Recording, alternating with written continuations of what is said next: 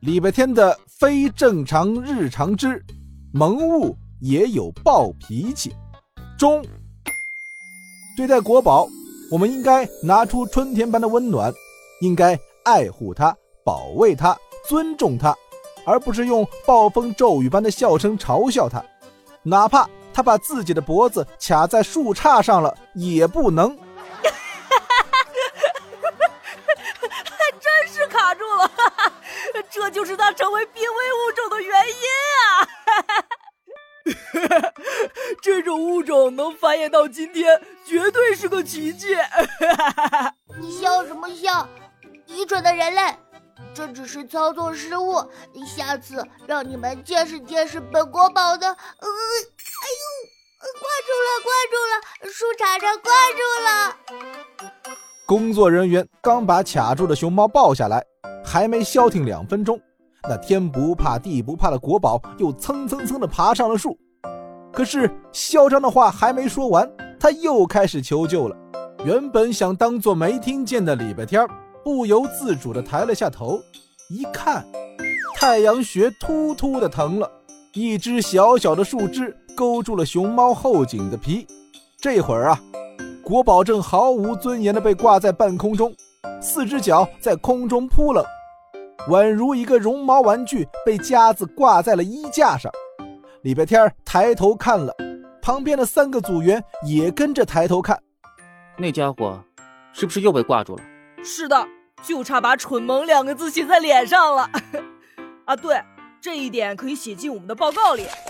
第二次被抱下来的熊猫明显老实很多，不再爬树，而是往毕胜胜他们这儿爬过来，在与他们近在咫尺的一片草地上坐下，慢条斯理地掏出一根嫩竹子。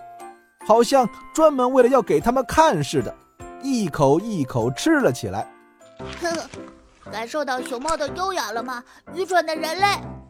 呃，它啃竹子还掉渣，跟猫咪啃小鱼干似的。你才掉渣，你才猫咪，你你你！呃，他看我了，他看我了，好萌好可爱的眼神呀！这么萌，他当年真的是蚩尤的坐骑吗？啊！你小子还知道五千年前我们熊猫曾经跟着蚩尤打炎黄啊？不错嘛！原本我也不相信，但是今天我信了，他绝对是蚩尤的坐骑。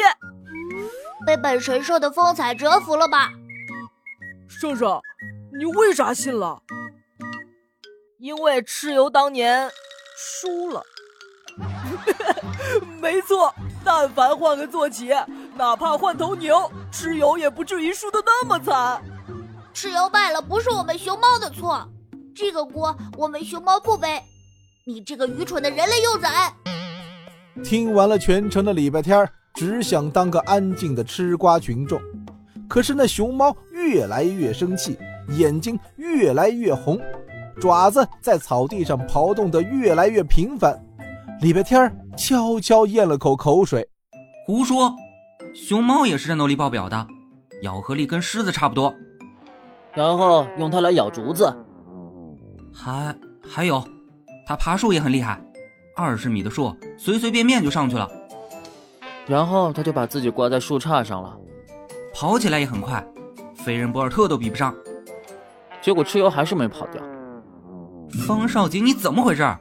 抬杠也要看看情况吧。方少景确实不知道看情况。因为他听不懂熊猫的话，如果他能听懂的话，他一定不会跟礼拜天抬杠，甚至会和礼拜天一起吹熊猫的彩虹屁。可惜世界上的如果都是假的。熊熊熊熊猫扑过来了，它好像很暴躁、很愤怒的样子。啊啊啊！他又撞围栏，该不会要冲出来吧？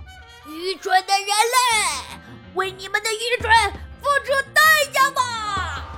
愤怒的熊猫一跃而起，跳出了围栏，整个熊猫馆都沸腾了。这个死亡之组的今日目标是什么来着？完成一份动物观察报告，不是活着走出动物园让我们为他们祈祷。